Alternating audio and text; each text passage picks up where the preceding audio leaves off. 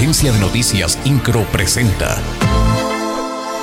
Resumen informativo. El gobernador Mauricio Curi González dio el banderazo de arranque del programa Transporte Escolar para el inicio del ciclo escolar 2022-2023, que forma parte de la Estrategia Estatal Contigo por la Educación, proyecto con el que desde la administración se impulsa a la educación a través del cual se brinda un beneficio para las familias queretanas.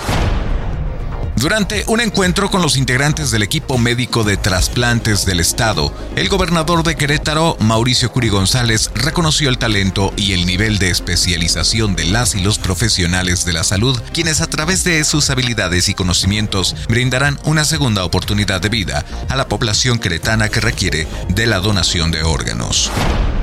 La cuenta regresiva para que concluya el Festival Internacional Querétaro Experimental está en marcha. Y es que a sus 17 semanas de haber dado inicio, la ciudad de Querétaro se posiciona como una de las entidades que más atracción cultural tiene gracias a la cartelera de artistas de talla internacional, nacional y local que se han dado cita en este proyecto que encabeza la presidencia municipal de Querétaro a través de sus secretarías de Cultura y Turismo.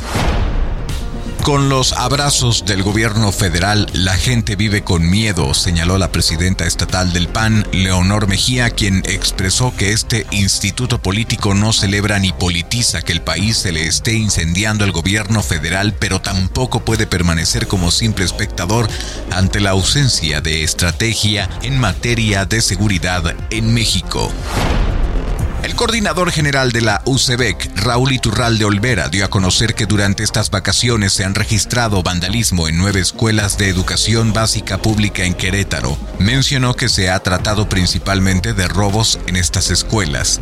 Iturralde Olvera apuntó que se trató de robo mobiliario, por lo que tendrán que reponerlo para poder tener en óptimas condiciones y recibir a los alumnos en el ciclo escolar 2022-2023. INCRO, Agencia de Noticias.